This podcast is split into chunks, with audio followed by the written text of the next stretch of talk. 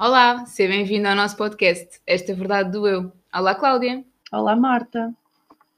Hoje queremos falar contigo sobre a atualidade. Uh, eu sei, já estás farto, nós já estamos fartas, o tema é sempre o mesmo, ligamos a televisão e fala-se do mesmo, abrimos o Instagram e lemos sobre o mesmo, mas queremos dar-te uma perspectiva diferente, uma perspectiva mais positiva, não é, Cláudia? Claro que sim. Podemos todos tirar desta viagem uma perspectiva melhor e perceber que estamos todos muito fartos disto, estamos todos muito cansados disto, estamos todos a desejar fazer altas festas, juntar toda a gente, fazer muitos jantares, mas estamos também aqui a viver uma oportunidade espetacular de nos conhecermos melhor. E acreditas que é uma questão também de foco? Ou seja, um, é um bocadinho aquela questão do copo meio cheio ou do copo meio vazio, não é? De, uhum. Da perspectiva com que assumimos esta situação e que a vemos. É? Só que lá está, chega uma altura em que já há um desgaste muito grande, já estamos todos fartos de estar em casa, já não há paredes para pintar outra vez, já não há móveis para mudar, já não há bricolagem suficiente que aguente tanto tempo fechado em casa. A Netflix já não tem séries novas. Como Sim, é que mudamos este prisma? Entretanto, já rodámos os parafusos dos móveis todos, as cadeiras já estão direitas, as mesas já não balançam, Exatamente. já não temos nada para fazer. De repente, está tudo feito. Um, já inventámos as obras, já inventámos as pinturas, já trocámos a sala para o quarto e o quarto para a sala, já fizemos da casa de banho cozinha, enfim, já está tudo misturado. Mas há de facto aqui uma nova perspectiva que nós podemos ter disto, não é? Porque estamos a ser convidados a viver isto outra vez, então mais vale eh, aceita que dói menos e olharmos para isto como uma oportunidade de termos tempo para estar connosco. Uh, o que, vá lá, nem sempre é uma boa ideia, porque às vezes a nossa companhia também não é a melhor de todas. Mas, mas eu acho que o desafio é mesmo esse: é nós percebermos, afinal, como é que é estar na nossa companhia, porque isso vai nos dizer muita coisa porreira sobre nós. É engraçado que tu colocas isto numa perspectiva dos estamos a ser convidados a viver isto outra vez. Eu espero que ninguém nos mate, não é? Depois de ouvir isto, porque acho que ninguém, ninguém sente isto como um convite mas ainda assim queria perceber um, porque é que colocas a, eh, a, eh, a, perspectiva nesse sentido, de ser um convite para vivermos isto outra vez? Olha, porque eu acho que nós só perdemos a liberdade fora de nós, não é? Nós não temos como perder a liberdade dentro de nós, a liberdade está dentro da cabeça, então eu posso escolher olhar para isto como uma imposição que me tira a liberdade e que não me deixa estar com pessoas e que não me deixa fazer coisas e que agora não posso jantar com os amigos, agora não posso ir ao meu restaurante favorito, ou posso escolher, porque é uma escolha, olhar para isto como um convite, vá lá, ligeiramente forçado, mas não deixa de ser um convite, para, para ter tempo, para fazer as coisas que eu passo a minha vida a dizer que não tenho tempo, não é? Ah, olha, gostava tanto de uh, tirar aquele curso online que anda ali a aparecer-me há seis meses e eu nunca tenho tempo para o fazer. Tcharam! De repente chegou uma oportunidade para poder fazer aquele curso ou para poder uh, sei lá, de repente apetece-me mudar os estofos das cadeiras da sala. Olha, aí tens, podes fazer isso tudo agora. É? E de repente nós podemos escolher como é que vamos olhar para isto. Porque a verdade é que isto está aqui, não, é? não temos como agora estalar os dedos e decidir que isto não existe, que não está a acontecer. Então, vá lá, como eu estava a dizer há bocado, mais vale aceitar que dói menos e mais vale aproveitar a oportunidade para tirar daqui proveito, não é? Porque a situação pode servir-nos para dois propósitos, ou pode servir para me enlouquecer, não é? E eu começar a bater com a cabeça nas paredes porque não estou a conseguir viver, uhum. ou pode servir para eu finalmente ter tempo para conhecer, reconhecer e relembrar uma série de coisas. Claro que uh, eu estava a tentar aqui projetar como é que me senti no início disto tudo, portanto, já quase uhum. há, há um ano atrás. E claro que a minha, a minha experiência é muito diferente de muita gente, porque eu não tenho filhos, não é? E, e isso foi algo que daquilo que ouvindo de outras pessoas tem um impacto diferente, não é? Como é lógico, até porque estávamos todos a trabalhar a partir de casa. Mas eu lembro-me de ter dito no início do ano passado que, e claro que descurando tudo o que aconteceu de mal, não é, não é isso que tá, estou a querer, uh, que estamos a querer trazer para cima da mesa, aqui é o prisma positivo, ou tentar colocar um prisma positivo ao que aconteceu. E eu lembro-me de ter dito que era quase um ano de restart para mim, que eu ia ter a possibilidade de ter muito mais tempo do que aquilo que alguma vez tinha tido para mim própria, para me focar nas minhas coisas e em coisas que queria trabalhar contigo e, e lá está, até, até que surge a ideia deste, deste podcast em consequência, não é? Portanto, só coisas boas e tentei abraçar dessa forma, mas acredito que tenha, tenha existido, uh, tenha sido para muita gente uh, uma experiência completamente diferente por várias razões. Ou porque, de facto, uh, esta, esta minha introspeção já vinha de um, de um trabalho anterior, portanto, hum. era-me confortável, o que pode não ter sido para muita gente. E existem outras pessoas que não iam ter na mesma este espaço, ou seja, hum. estavam em casa sim, mas que a loucura era tanta, não é? Falamos sem uhum. experiência de causa, mas, mas pronto. A loucura era tanta que não tinham como uh, tirar este proveito, não é? Sim. Como é, que tu, como é que tu acreditas? Porque depois acho que também se cria aqui aquela situação de como é que viveste esta pandemia?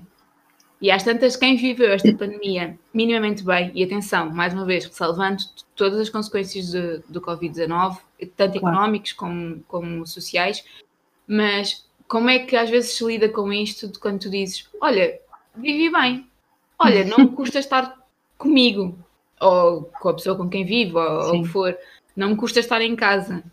Porquê que às vezes há esta, esta discrepância de sentimentos perante uma experiência semelhante, sendo que, pronto, nós sabemos que há aqui algumas diferenças. Sim, olha, sabes que o mindset com que tu vives a tua vida depois tem muita diferença, faz muita diferença na forma como tu encaras as situações que te aparecem, não é? E, e, eu acho que essa é uma das grandes diferenças. É claro que sempre que eu digo que para mim 2020 foi se calhar, e perdoem-me, dos melhores anos que eu tive até agora, com todos os desafios, atenção. Um, de facto, há pessoas Temos 50 seguidores agora, depois desta frase. Sim, eu, os, quem nos estava a ver agora de repente decidiram, elas são bocas, vamos sair embora. Ah, Já disso, que elas não vão dizer nada de jeito. Mas dizia eu que, uh, repara, é claro que há pessoas que olham para nós, quando nós dizemos que foi um ano bom para nós, que olham para nós como de repente se tivesse, tivesse a nascer um braço da bochecha, não é? Que está louca, passou-se, o que está a acontecer aqui, não é? Por favor, não quero falar com esta pessoa. É normal esta discrepância porque depende muito do sítio onde tu tens o teu foco e sim, claro, depende muito da tua circunstância de vida também, mas ainda assim, a verdade é que eu vi pessoas com filhos, não é? E com essa loucura toda que é ter crianças em casa, loucura boa, que mesmo assim claro. conseguiram olhar para isto como uma, uma coisa muito boa. Ok, ficou muito mais difícil conseguirem trabalhar porque estavam ao computador e de repente tinham uma um metro e vinte de gente a dizer oh mãe, quero uma bolacha, oh mãe, quero cereais, oh mãe, em leite em cima do sofá, no meio de uma reunião. Exato. Claro que de repente isto é um desafio, não é? Mas mas houve muita gente a viver nesta circunstância que mesmo assim conseguiu tirar partido dela, não é? conseguiu observá-la como uma coisa boa. Então a diferença está muito no mindset que nós temos perante a vida, na forma como nós nos posicionamos. Eu sou vítima ou sou líder?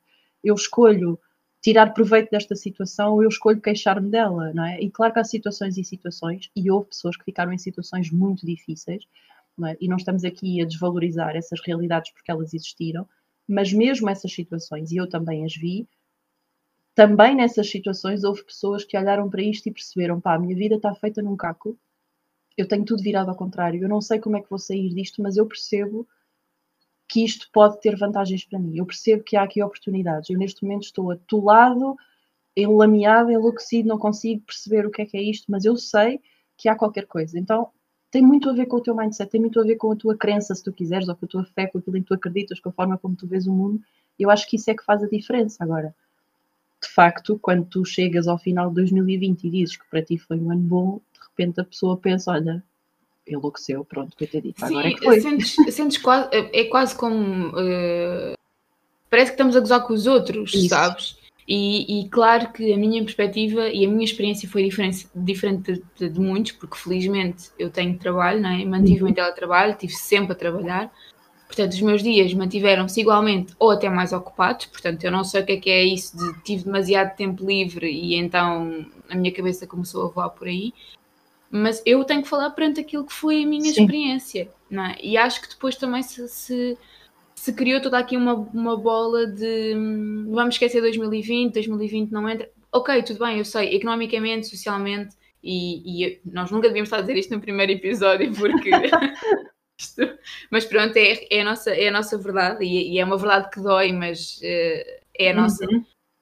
Uh, a verdade é que sim, foi um ano de treta para muita gente, infelizmente morreu muita gente, mas dentro daquilo que é a vida de cada um de nós, e porque eu uhum. acredito que nada deve ser apagado, apenas vivido com uma perspectiva positiva, se possível, como tudo aquilo de mal que já nos aconteceu. Uhum. Não é? Eu ontem vi uma imagem muito interessante de uma pessoa que, que nos começou a seguir, por isso, se a pessoa nos estiver a ouvir, já inspirou este, este episódio. Que era precisamente uma imagem onde tinhas uma série de caixas que eram as coisas positivas que tinham acontecido Hum. e uma, e uma única caixa de uma coisa negativa que tinha acontecido, e numa primeira vertente a pessoa está virada de frente para essa única caixa de, de mal, não é? De que Uhum. tinha acontecido. E a ideia de, do trabalho interior, de tu trabalhares também com alguém, é precisamente rodares a cadeira e Isso. olhares para as coisas boas e não para as coisas más. Portanto, em momento algum estamos a querer desvalorizar o que aconteceu Uhum. ou as experiências mais difíceis e mais diferentes de cada um de nós, apenas a perspectiva do copo meio cheio e não do meio vazio. Sim, de certa forma trazer esta ideia de que, por muito difícil que seja a situação, e por muito dura que esteja a ser a situação, existe um outro lado dessa moeda, não é? Todas as moedas têm dois lados, então, por muito má que a situação pareça e que eu a sinta, há outro lugar, há outro lado, há outra perspectiva, há outro sítio dessa esfera de verdade onde eu me posso posicionar. E atenção que uma das coisas que eu senti na pele, não é, ao longo deste tempo, em que eu dizia, pá, não, desculpa, este ano está a ser. Eu quase que sentia a necessidade de pedir desculpa às pessoas cada vez É que eu ia dizer é. que este ano Sim, estava a sim. ser bom para mim, não é? Sem dúvida. E, e quando eu digo que está a ser bom para mim, eu não estou a falar apenas da circunstância de trabalho, que também é verdade.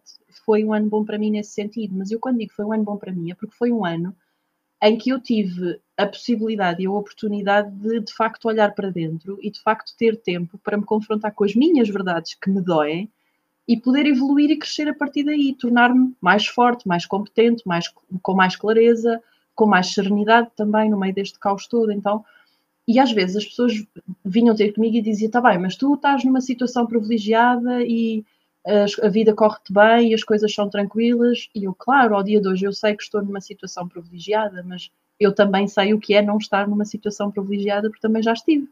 não é? Uhum. Eu acho que isto é uma mensagem que eu quero mesmo passar aqui, se me permites, que é esta ideia de que não vamos desvalorizar a história do outro só porque ao dia de hoje ele está num, dia, num lugar privilegiado. É Porque essa verdade. pessoa teve muitos momentos, certamente, em que não esteve num lugar privilegiado e de alguma forma teve que dar a volta à situação, de alguma forma teve que encontrar maneira de sair daquele lugar escuro para que hoje possa estar no lugar privilegiado. Então vamos ter só um bocadinho de cuidado com isto, porque eu tenho ouvido muito este discurso e essa troca de argumentos entre pessoas, e não tem sido só comigo, em que de repente há alguém que está a desvalorizar o que a pessoa privilegiada, entre aspas, está a dizer, só porque daquele ponto de vista ela está num lugar privilegiado, mas não esteve sempre, não foi assim a vida toda. Então vamos lembrar-nos que se calhar aquela pessoa que nos está a dizer aquilo já teve que fazer o esforço de sair do lugar privilegiado, então sabe que há uma forma de sair dali e podemos olhar para aquela pessoa como uma inspiração e não como alguém que nos está a atacar a dizer que a tua realidade é menos válida que a minha. Não tem nada a ver E- com isso. E não só, e por um lado até ficarmos gratos, porque o que Uhum. seria se todos nós tivéssemos ido para um lugar escuro Isso. durante o decorrer deste ano? é? Que luz existiria se todos os outros, se todos nós estivéssemos num- numa sala escura? Eu acho que, que, que é- que isso é uma mensagem importante, não é? Porque, acima de tudo, se não, existir, se não existirem pessoas com uma perspectiva diferente da nossa e uma perspectiva às vezes mais positiva, ah, o caminho será sempre mais para o lado negativo do que para o lado positivo. Portanto, ainda bem que houve pessoas que, por que razão seja, estavam numa situação privilegiada, Uhum. puderam trazer um bocadinho deste ar fresco ah, para a situação ah, que estamos a viver. E, e- e é- e isso é muito interessante. Ainda esta semana estava num, num, num evento virtual e uma pessoa disse claro que é, é, nós não vivemos o passado, não é? Que até se costuma dizer que quem vive o passado é museu e não sei o quê, pronto, aquelas, aquelas frases lindas no Instagram. Mas a pessoa dizia-me: Nós não vivemos do passado, mas às vezes é importante relembrarmos todo o percurso que fizemos até ao dia de hoje para realmente darmos valor, porque às tantas tu esqueces. Isso. É? Uhum. Às tantas tu fizeste um caminho super doloroso, andaste ali, como diz uma pessoa que eu conheço, a, matar- a- a cortar ramos na selva, mas chegaste a um sítio privilegiado e já não te lembras, não é? Estás há um ano, imagina, num sítio privilegiado e entretanto parece que tu és aquilo, és uma pessoa com Uhum. sorte. E, e a pessoa dizia: às vezes temos mesmo que escrever, escrevam Uhum. o vosso percurso e olhem para ele e se, se calhar aí vão dar um valor diferente e vão perceber que esse lugar ao sol não foi sorte, é um bocadinho aquela coisa do a sorte dá muito trabalho. Sim, é como a inspiração que só nos encontra quando já estamos a trabalhar. As duas coisas acontecem, não é? A sorte também dá, de facto, trabalho e implica que tu te dediques muito àquilo que tu estás a fazer, mas sim, nós temos essa tendência para nos esquecermos. É? E, e eu acho que este ano e esta paragem, este convite forçado a parar, também nos dá essa oportunidade, não é? Já que eu estou aqui e já que é isto que eu tenho, o que é que eu fiz com a minha vida até agora? Porque essa eu acho que foi outra, acho que é outro dos convites, e permitam-me a palavra convite, mas eu gosto muito mais de convite porque me dá a escolha e a sensação do livre-arbítrio. Uma sensação de escolha, não é? Uhum. Não é? Porque não deixa de ser uma escolha, é sempre, não é? E, e eu acho que outra do, dos convites que isto tudo nos trouxe foi esta possibilidade de, olha, a tua vida pode acabar no piscar de olhos, que é uma coisa que nós tendemos a esquecer.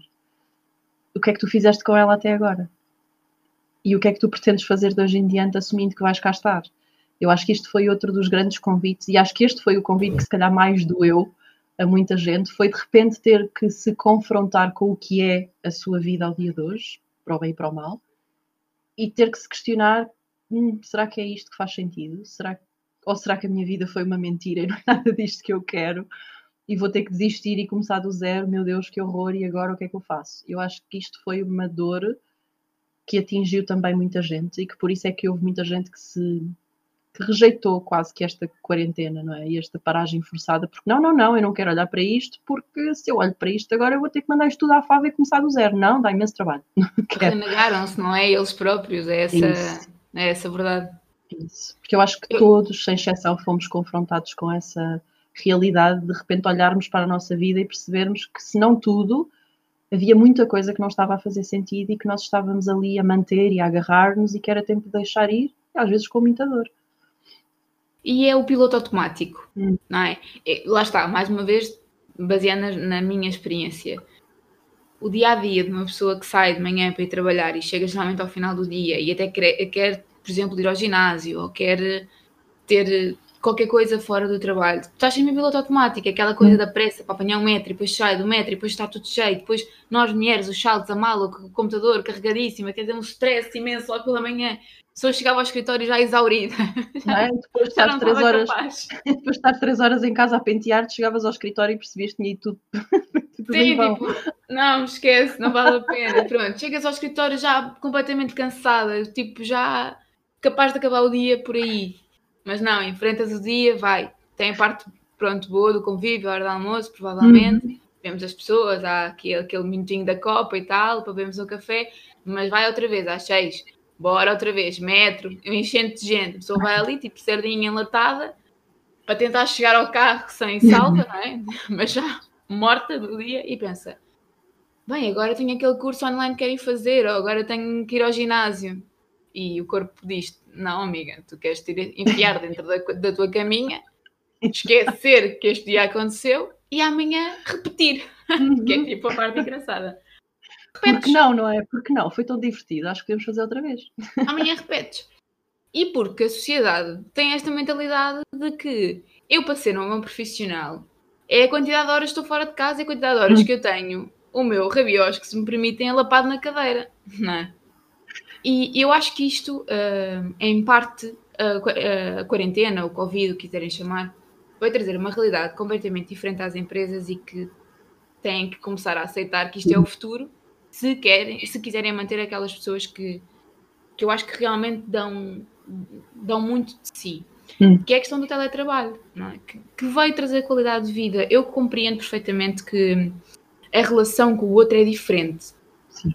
É diferente porque, na minha perspectiva, exige mais trabalho e nem todos estamos para ter esse trabalho.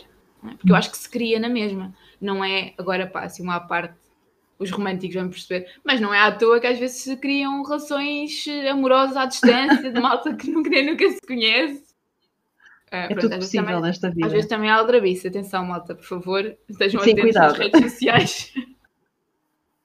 que é de fixe. Programa que pode-vos alertar. Uh, mas eu acho que dá é mais trabalho. Mas que é possível na mesma. Mas que nos trouxe uma qualidade de vida completamente diferente. Hum. É? É, o tempo que... Há pessoas que vivem muito longe do sítio onde trabalham. O que têm que se deslocar. Às vezes, lá está, em transportes públicos que estão atolados, que uma pessoa não tem, não, não tem como vir uh, sentada, depois temos que andar carregados com computadores, com cadernos, com, com almoço, porque a malta também leva almoço. O stress, o trânsito, tudo isto, acho que são coisas que impactam muito a nossa qualidade de vida e que o facto de estarmos em teletrabalho não impacta assim tanto a qualidade, ou não impacta nada, a qualidade daquilo que nós estamos a, a entregar. Talvez do relacionamento sim, mas sim. No, noutro, noutro sentido não. E foi curioso, porque há uns tempos estávamos uh, uh, a conversar e eu, mais uma vez, fui a ET do grupo a dizer que sim, claro que eu quero que as coisas mudem, mas o facto de estar, por exemplo, a trabalhar de casa é uma coisa que, que a mim não me incomoda de todo. Uh, pá, de verdade, é sério isto. a pessoa diz isto e, e, até se sente mal, mas de verdade. E, e, e, e, na sequência disto eu dizia que gosto muito de pessoas e gosto muito de comunicar e gosto muito de me relacionar com o outro. E alguém me questiona como é que tu dizes que gostas muito de pessoas e de estar com, com, com pessoas e te envolveres hum, nas histórias e, e comunicar com os outros quando dizes que estar em casa para ti não é um problema como se uma coisa fosse exclu excluísse a outra. Exato, mas, hum. mas, mas, é aí que eu quero chegar, que é uh, não é por tu estares presencialmente com o outro que tu tens que criar uma relação uh, maior do que virtual. Sim. E é, aquilo que eu expliquei no momento foi que nós vivemos uma altura de muita sensibilidade para muita gente. Uhum. E há pessoas que viviam completamente sozinhas e que, portanto, o único momento que tinham do dia em que falavam com alguém era nos momentos em que, por exemplo, reuniam comigo ou que me ligavam. Sim. Pronto, isto no decorrer das 8 horas de segundo trabalho. Um, foi uma altura sensível que a atenção que tu tens para o outro cria uma relação muito maior do que um mês inteiro no escritório a ver um café na copa. Uhum. E eu acho que é isso que as pessoas têm que perceber. Nós não temos que estar em constante comunicação com os outros. Nós temos que saber em que momento em que, é que o outro precisa de nós ou que nós precisamos de alguém. Hum. E, e, isso também é importante, não é? Quando precisas de alguém, fazer assim um hands up, não é? Estás à espera que o outro adivinhe. Tipo, deixa-me cá mudar a cor da minha aura, pode ser que ele veja. Exato, deixa-me aqui tipo sinais de fumo e com sorte ele vai perceber que eu preciso que me liguem. Uh, mas eu queria que falasse um bocadinho sobre isto, que é não por isso as relações interpessoais têm que perder por aquilo que estamos a viver hum. e, e e que não se prendam a uma verdade que eu acho que não existe, que é nós para trabalharmos todos bem e para estarmos todos e, e é quase para termos empatia uns com os outros temos que nos ver e estar hum. e perceber como é que cada um está. É? Porque eu acho que depois às vezes pisamos um, um, lado da linha que já não é o correto, porque uma coisa é aquilo que nós estamos a trabalhar e medimos aquilo que o outro sente uhum. e esperarmos uma comunicação direta Hum. Outra coisa é, é queremos estar sempre com os outros e quase que tirarmos conclusões consequentes, sabes? Isso. Eu vi que ela ontem estava chateada com não sei quem, então ela se calhar hoje. É todo um filme, uma novela que, que, que entra na nossa cabeça. Que eu digo ao dia de hoje, estando a trabalhar de casa, eu tenho muito mais espaço livre no meu cérebro para outras coisas.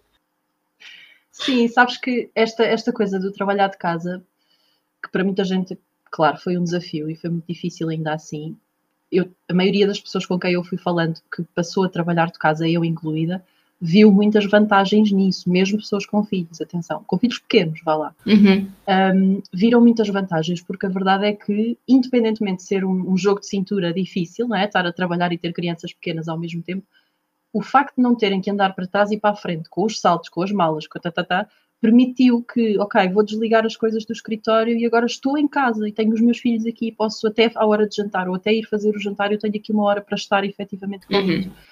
O que é que eu acho que isto nos trouxe? Uma coisa importante, tu disseste que foi este espaço dentro da nossa cabeça, não é? Para de repente podermos absorver ou acolher os outros de uma forma mais disponível, que até aqui, como tínhamos tanto ruído do dia a dia, não é? porque é o escritório, porque é o trânsito, porque é não sei quem que se mete à nossa frente na rotunda e nós só nos apetece acelerar com o carro, não é? Ou as buzina delas. E Acho que já nem sei conduzir. Tristeza. E depois, não é? De repente tínhamos este ruído todo e esta coisa de de repente vamos todos para casa retirou-nos muito ruído se nós nos permitirmos a ficar nesse silêncio. Depois, aquilo que eu acho é que há uma coisa que fica a faltar muito e que é importante, que é o toque, e isso é facto, ele faz mesmo muita diferença. Mas isto trouxe, numa primeira fase, uma coisa muito interessante que foi, uh, imagina, tu passavas o teu dia a trabalhar, não é? ias para o escritório, estavas a fazer a tua vida, vinhas para casa, a última coisa que te apetecia era falar com quem quer que fosse. É? Tu estavas uhum. ali, fechavas, desligavas-te do mundo e não havia mais ninguém com quem falar.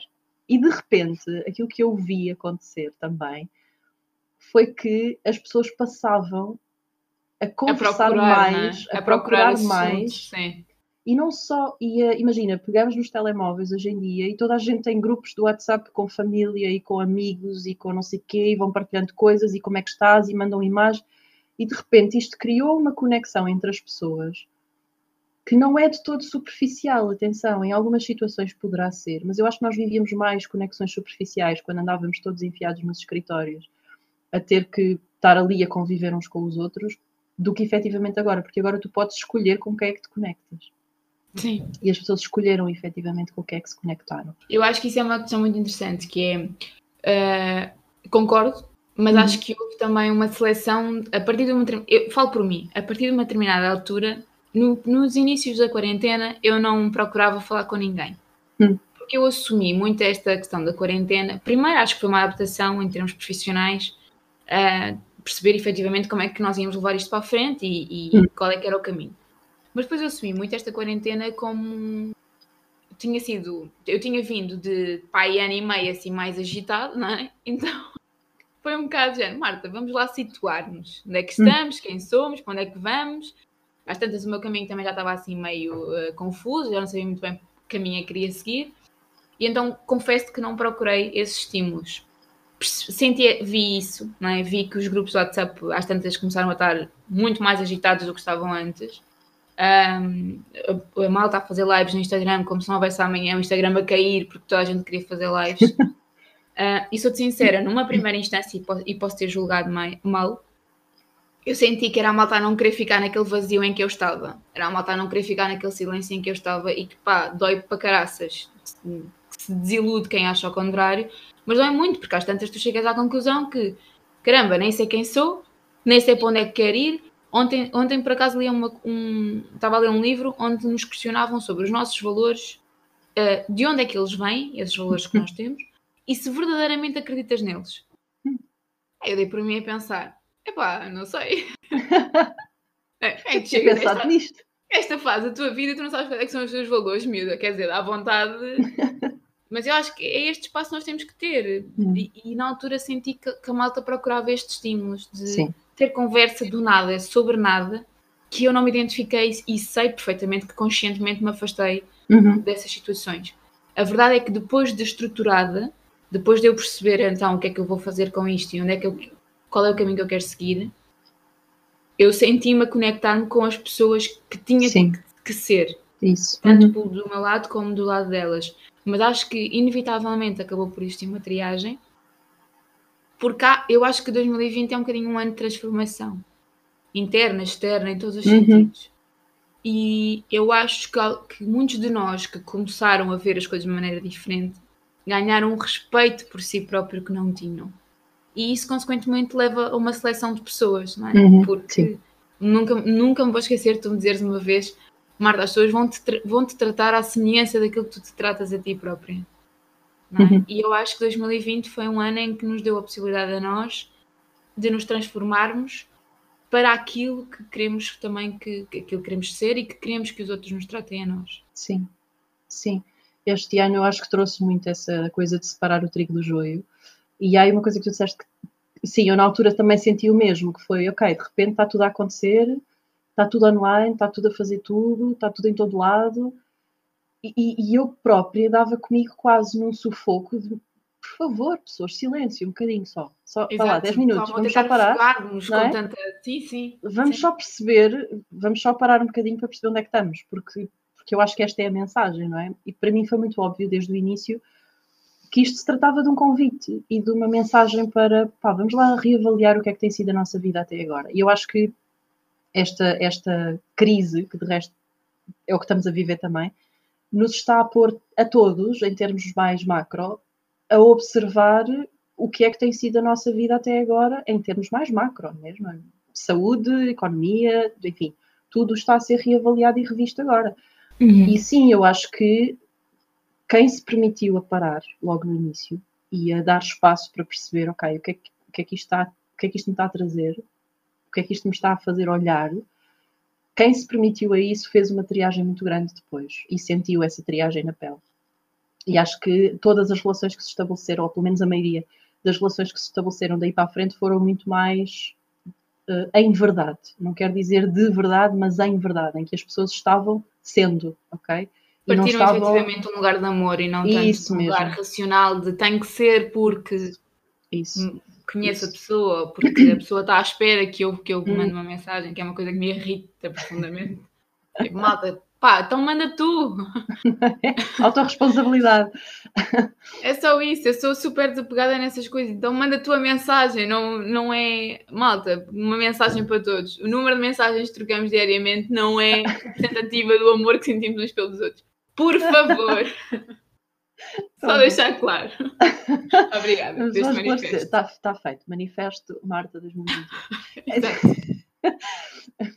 Mas, Menos 10 seguidores agora pronto, já foram mais, pronto, já só temos dois agora, mas tudo bem. Claro, com muito amor para esses dois que se mantêm firmes aqui a ouvir os disparados que nós estamos para aqui dizer. Exatamente. mas isto para dizer o quê? Que um, esta, esta realidade nos trouxe muitas oportunidades. Pá, sim, trouxe muita dor, não há como. Não temos como. E eu acho que essa dor e, esse, e essa consciência da dor, porque no fundo, no fundo, nós sabemos exatamente o que é que temos cá dentro. É? Todos nós temos esta, esta sensação de que há aqui coisas que não estão bem.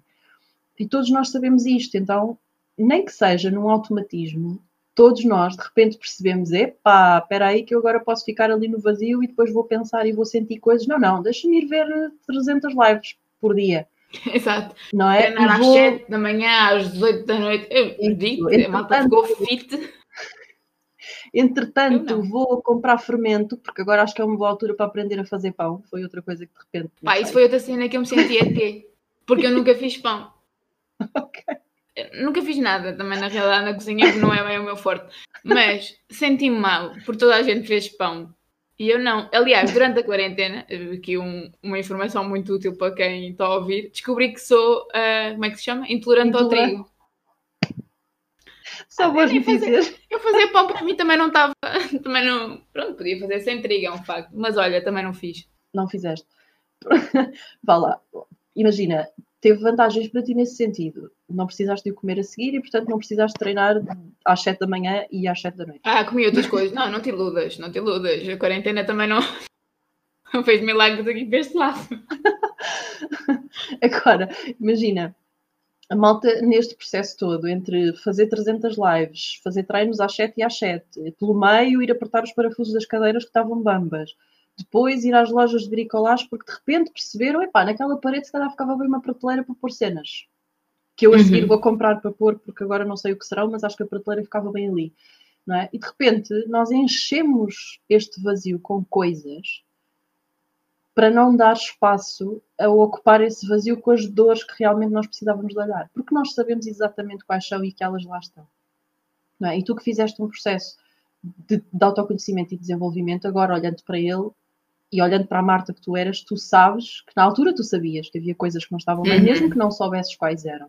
É? E nós sabemos isto, e eu acho que de repente este confronto com este vazio e este ter demasiado tempo para pensar em muitas circunstâncias, não para toda a gente, mas para a maioria, uhum. assustou muitas pessoas, não é? E de repente, sim, foi este, este equilíbrio difícil entre, ok, agora tenho tempo, posso ir fazer estas coisas todas, mas agora também tenho tempo e também posso ir pensar nestas coisas todas. Então, onde é que eu fico? E eu acho que o que nem toda a gente conseguiu, felizmente houve muita gente a conseguir este equilíbrio, mas houve muita gente que se perdeu nesta coisa do, não, agora tenho tempo, então vou fazer isto tudo. Mas agora tenho tempo, podia pensar sobre isto. Então, onde é que eu fico, qual é o, qual é o caminho do meio, onde é que está o equilíbrio. É? E eu acho que isto no início, depois começou-se a diluir, mas no início estava toda a gente tão assustada também com o que estava a acontecer, que as pessoas quando entram em modo de sobrevivência entram no fazer, para sobreviver, não é? Uhum. deixamos de ter esta capacidade de estar centrados no aqui e no agora, a perceber ok, o que é que isto me está a trazer? O que é, por isso é que eu ponho isto sempre como um convite, porque eu acho que é mesmo o convite de pronto, ok, eu agora tenho tempo, o que é que eu vou fazer com ele?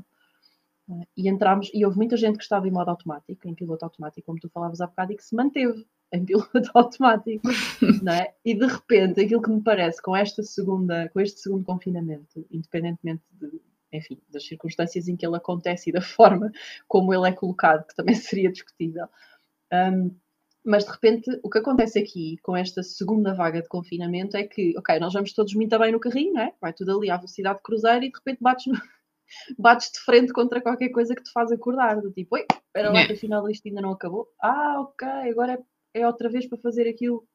Mas eu já fiz os cursos todos, já vi as, já vi as séries todas, já, já li os livros todos, o que é que eu faço? Silêncio.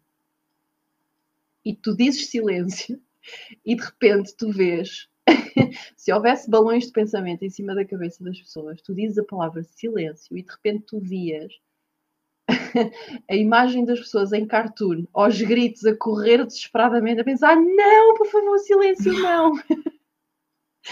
É verdade. Porque de repente o silêncio é muito assustador, porque tu no silêncio ouves muita coisa. Mas eu Na acho que é verdade- nesses momentos, que é o que é o que dói, né? É. É, são, esses, são esses momentos em que, malta, dentro do que for possível para vocês, procurem alguém Hum. que possa trabalhar esse silêncio com vocês. Isso.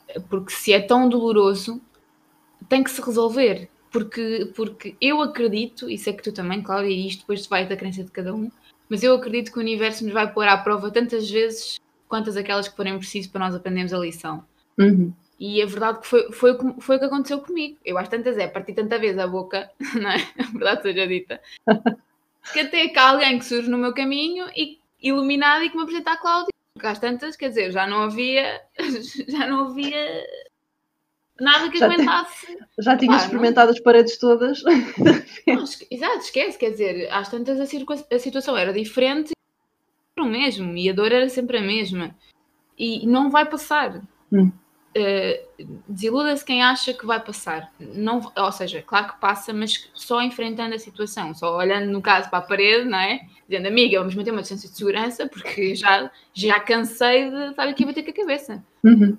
Um, e acho que aí é importante procurar ajuda. Eu sei que às vezes pode ser uma questão também de, de- de recursos e de possibilidade, mas há muita coisa que, que se- que podem fazer. Uh, há muita coisa que se pode ler, há, há muitos podcasts que se podem ouvir, muitos Isso. vídeos que podem ver, mas não se coíbam de o fazer Uhum. seja por medo, seja por acharem que sozinhos não, não conseguem, uh, porque eu acho que de facto condiciona muito a nossa qualidade de vida, muito mesmo. E neste silêncio aproveitem para se conhecer a vocês e quem está com vocês, não é? Porque alguns de nós não, não vivem sozinhos Uhum. e se calhar é interessante termos tempo. Olha, deixa-me aqui usufruir de, de tempo de qualidade para te conhecer a ti.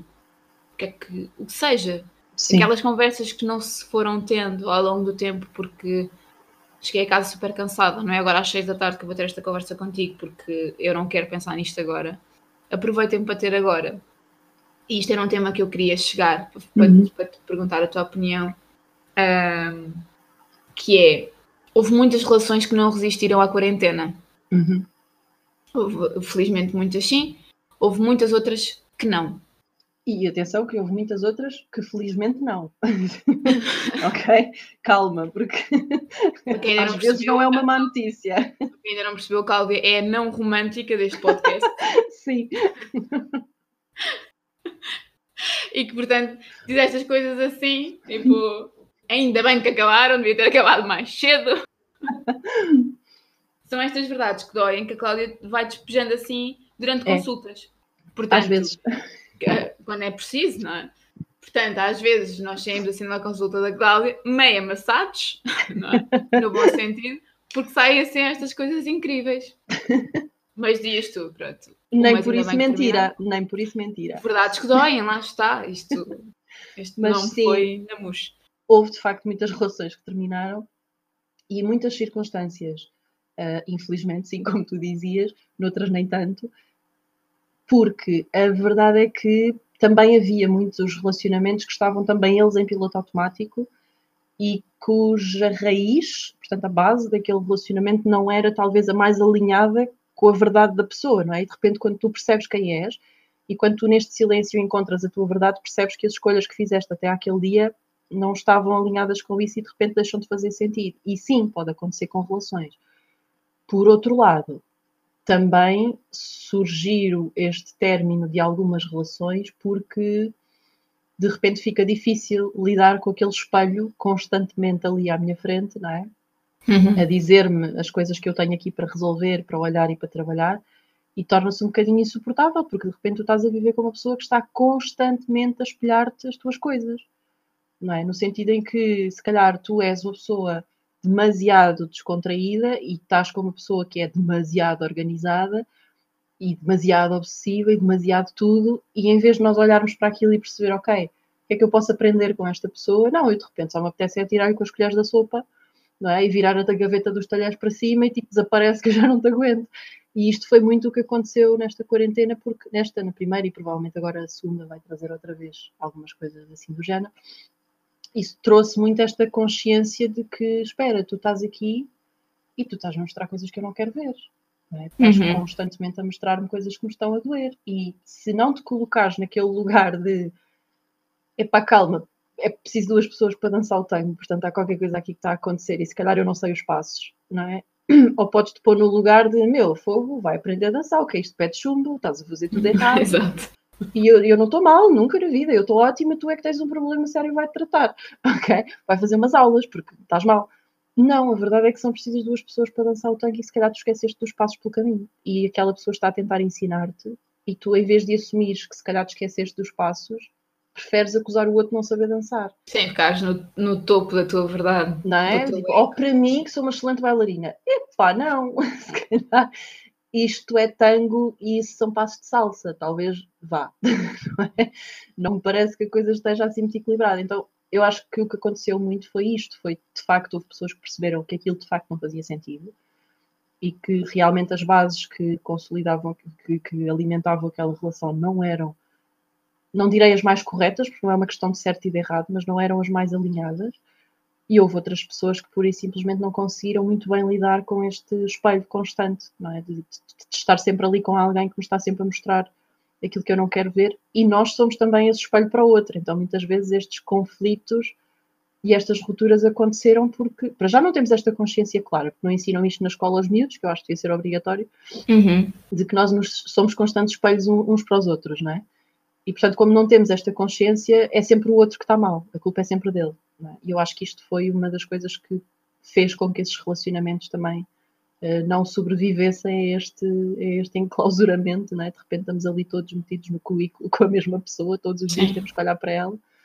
É? Quer dizer, se às vezes numa circunstância normal em que nós saímos e vamos para a vida, já nos apetece pegar no companheiro ou na companheira, enfiá-lo numa caixa, mandá-lo para a China com bilhete de ida, imagina o que é estar todos os dias, a toda a hora, com essa pessoa quando não se tem um relacionamento trabalhado e consciente. E eu acho que hum, ir lá para fora, como dizias agora, tem muitos estímulos externos. Sim. Há muitos egos alimentados por estímulos externos e por uh, pessoas externas à relação. Os dois seguidores que tínhamos foram-se embora agora, mas. Pronto, uh, ficamos a falar sozinhos, está tudo bem. Eu gosto de conversar contigo. Eu também gosto muito de conversar contigo, Cláudio. Depois daquela do. Os, as, as relações que felizmente terminaram, eis uma demonstração de amor. uh, mas acho que acontece muito isso. Acho que muitos dos nossos egos são alimentados por, uh, por aquilo que os outros externos à, nossa, à relação que temos dizem. E esse estímulo acabou. Uhum. Não é? Já não tinha como, já não, já, não, já não nos cruzávamos uns com os outros, não é? Quer dizer, ah, e tu tinhas as pessoas que cujo ego era alimentado por fontes externas, às tantas, às tantas a fonte secou. Uhum. É? Porque a única pessoa que te pode alimentar o ego é, um, tu próprio, que, by the way, a malta não, não costuma gostar muito. Não. E a pessoa que está contigo, que, by the way, provavelmente nunca alimentou. Portanto, nós estávamos sempre a beber água da fonte errada, só ou seja. Sim. E eu acho que, que isso pode ter criado aqui algum, algum atrito entre as pessoas, não é? Até porque depois é como tudo, eram 24 sobre 24. Sim. As discussões certamente que surgiam, se já surgiam quando estávamos só 4 ou 5 horas por dia juntos, imagine-se o que é que é 24 sobre 24. E mais uma vez é uma questão de perspectiva, de também termos empatia com o outro, porque o facto hum. de eu estar a lidar muito bem com a quarentena não, ou com, com, com o confinamento não significa que a pessoa que está a viver comigo também o esteja a fazer. E às vezes pode estar mais irritada ou irritada por isso e também sabermos contrabalançar o ambiente uhum. que se passa dentro de, de, nossa casa. Eu acho que isso é muito importante. Sim. Que é um bocado desligar o ego, não é? era o que tu dizias, não é estar no topo da minha verdade, não é? Porque o topo da minha verdade é, pá, isto é eu estou em teletrabalho e tal, o que é que estás tão preocupada ou preocupada com whatever, não é? Se calhar uhum. só porque é uma pessoa diferente, será? Será que é só, tipo, só por isso? Mas era o que tu dizias, nós não aprendemos a ser assim. Num livro da, que, que, que, lia no outro dia, uh, a, a, personagem perguntava a uma pessoa que estava a ensinar uh, miúdos de 5 a 6 anos, isto claro numa realidade que não é a nossa, um, o, que é que, o que é que lhe estavas a ensinar? Primeiro ele pergunta ao adulto o que é que aprendeste com 5, 6 anos na escola? E ele responde: aprendi letras e números. Hum. E tu, o que é que estavas a ensinar a estas crianças de 5, 6 anos? E ele responde: estava a ensiná-los a respirar. Hum, tão importante.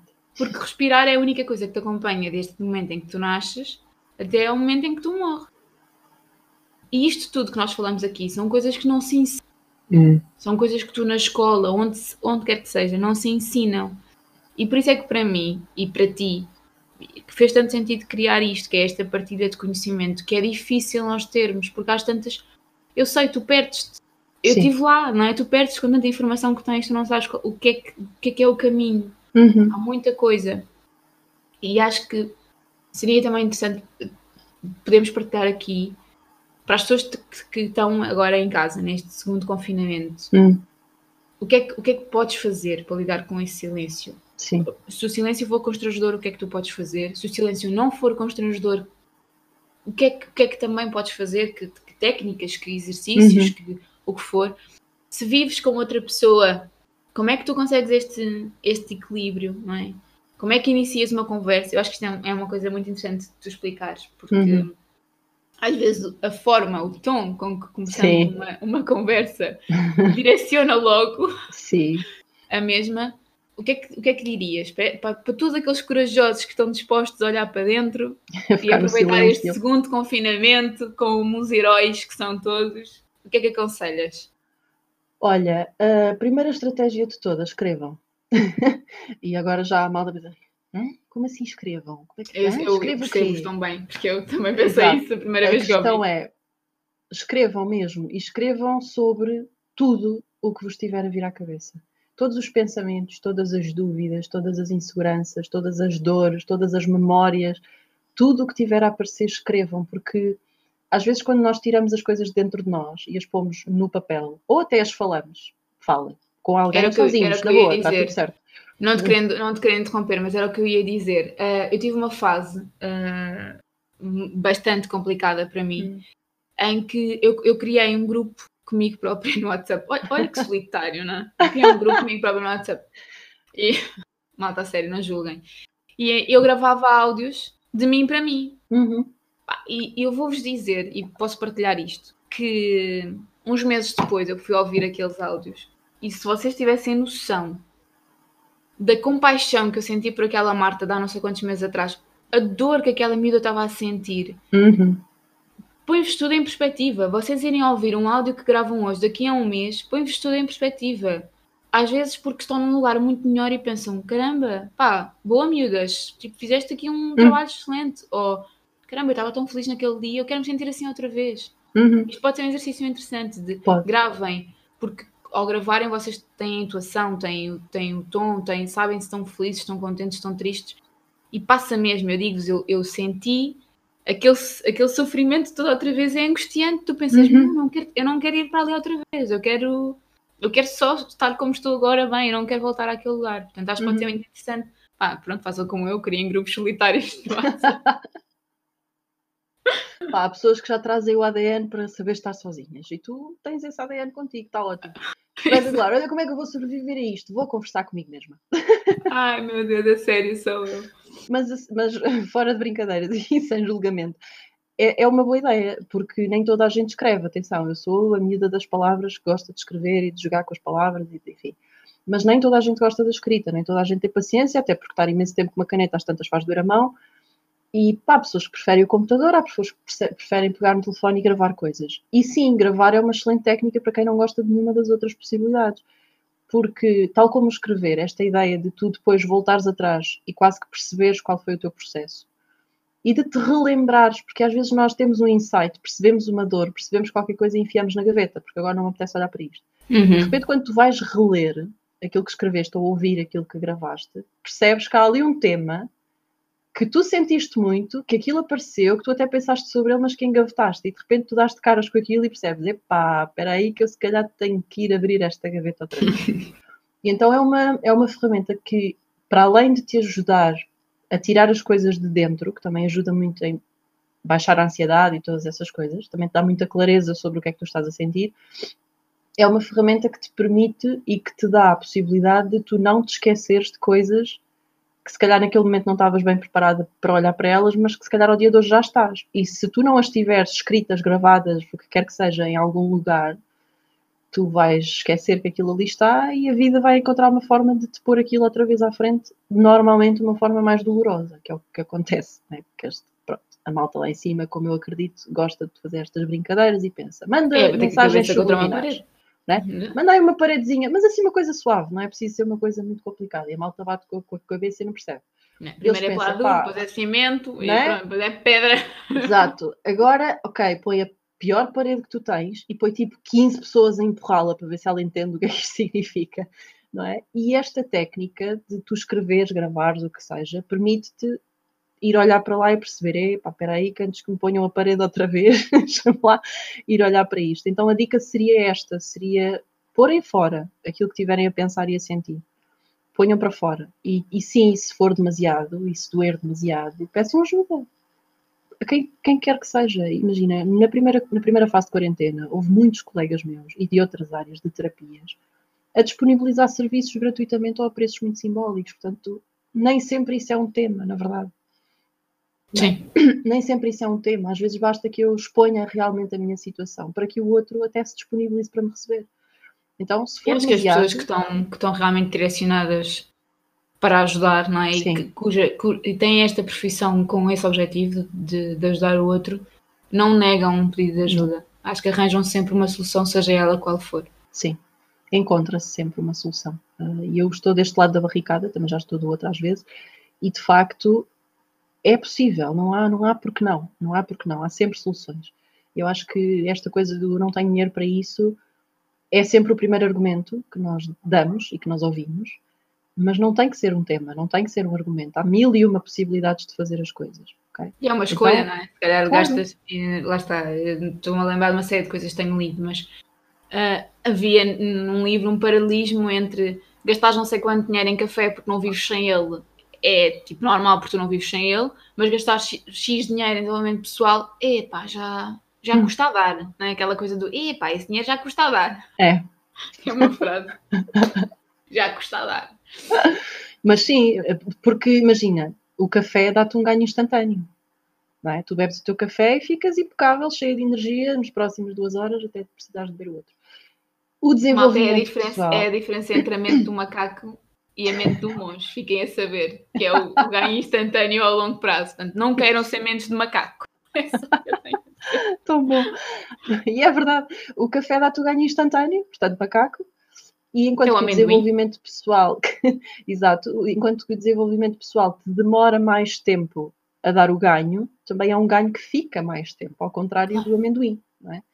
E, e, nem sempre nós temos esta perspectiva de perceber que se calhar eu tenho que investir nisto que não me vai dar um resultado imediato, mas que me vai dar um resultado prolongado e que dura, não é? E este café que me dá aqui o ganho de energia assim imediato, daqui a bocadinho eu vou precisar de outro, porque entretanto a energia já se foi, muito provavelmente porque está a ser consumida por coisas para onde eu não quero olhar. Então entramos Exato. neste ciclo quase louco, não é? De, eu tenho ali um problema, não vou olhar para ele, o problema tira-me energia, eu vou beber café. Ok, uh, quantos cafés vais beber ao longo da tua vida para repor a energia que aquele problema que tu podes ir resolver de uma vez, é? quantos cafés é que tu precisas? Sim, então sim. ficamos neste ciclo. Então peçam ajuda, falem com pessoas, procurem conteúdo que efetivamente acrescente esse valor, que não seja uma coisa distratora. Cuidado com os distratores, porque eles acontecem muito nestas fases. É? E nós vamos à procura deles, porque se aquilo é me dói, é? claro, Claro, se aquilo me dói, eu vou antes para ali, porque não, ali está melhor. Então, cuidado com os distratores e não percam a oportunidade, porque é um brutal convite outra vez. E houve tanta gente na primeira ronda, vá lá, uh, cuja vida mudou para melhor. E atenção que não foram só relações que terminaram, houve relações que se fortaleceram. Não vamos só aqui lançar o caos. De, Graças Deus, a Deus. As quarentenas destroem relações. Não. As Quarentena, quarentenas destruidora também fortalecem muitas relações e fortaleceram muitas relações. Não é? E eu acho. O quê? Não percebi.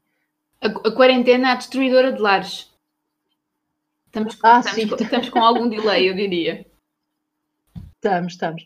Não, mas sim, a quarentena destruidora de lares também aconteceu, mas também aconteceu a quarentena Cupido, porque houve de facto muita gente que se reaproximou e cujas relações se reforçaram. Então, não vamos perder a oportunidade, porque o que quer que seja que isto nos traz, garantidamente vai ser bom. E houve tanta gente a mudar a vida naquela primeira ronda, como eles chamam. Criar projetos novos, arriscar com ideias que tinha na gaveta há sei lá quanto tempo e que de repente explodiram e são um sucesso. Olha, aí está um podcast que alguém decidiu.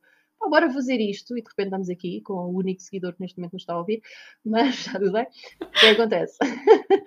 Não é? Mas houve muita coisa boa a surgir daqui, então a diferença entre essas pessoas e as outras foi escolherem olhar para isto como um convite. E voltamos ao início da conversa, não é? É. Escolher olhar para isto como um convite. E nós estamos agora perante a possibilidade de fazer essa escolha outra vez. Eu escolho olhar para isto como um castigo, como uma punição, como uma coisa que não faz qualquer sentido, ou escolho olhar para isto como um convite para fazer tudo aquilo que eu não fiz da primeira ronda. Eu acho que é a conclusão perfeita, não é? Que é Hum. Olharmos todos para isto como um convite e, mais uma vez, não estamos a desvalorizar a situação de Hum. ninguém, nem de pessoas que possam estar sem trabalho ou que a situação familiar seja mais complicada. O nosso único objetivo com, este, com, este, com esta conversa é trazer a perspectiva de um prisma positivo. Hum. Apenas isso só. E, e dar, eh, passar a mensagem de que nós podemos escolher, dentro daquela que é a nossa realidade, o prisma com que queremos olhar. E se por acaso esta conversa te tivesse suscitado alguma dúvida, se tivesse um caso em específico de a minha realidade é assim, assim, desta determinada maneira, manda-nos uma mensagem. Foi como dissemos, quando as pessoas estão no caminho da ajuda, arranjamos sempre uma solução. Portanto, certamente que vai chegar uma Sim. solução a esse lado também. Mas não deixes de o fazer. Ahm, portanto, o convite desta semana é que te aventures a olhar para ti próprio, independentemente das dores que isso possa causar, porque certamente que a vantagem que vem daí é muito maior do que qualquer dor que tu sintas neste momento. Sem dúvida nenhuma. E eu acho que com esta me retiro. E pronto, obrigada por nos teres ouvido e daqui a uma semana voltamos-nos não a ver, mas a ouvir-nos. Isso. Beijinhos! Boa semana.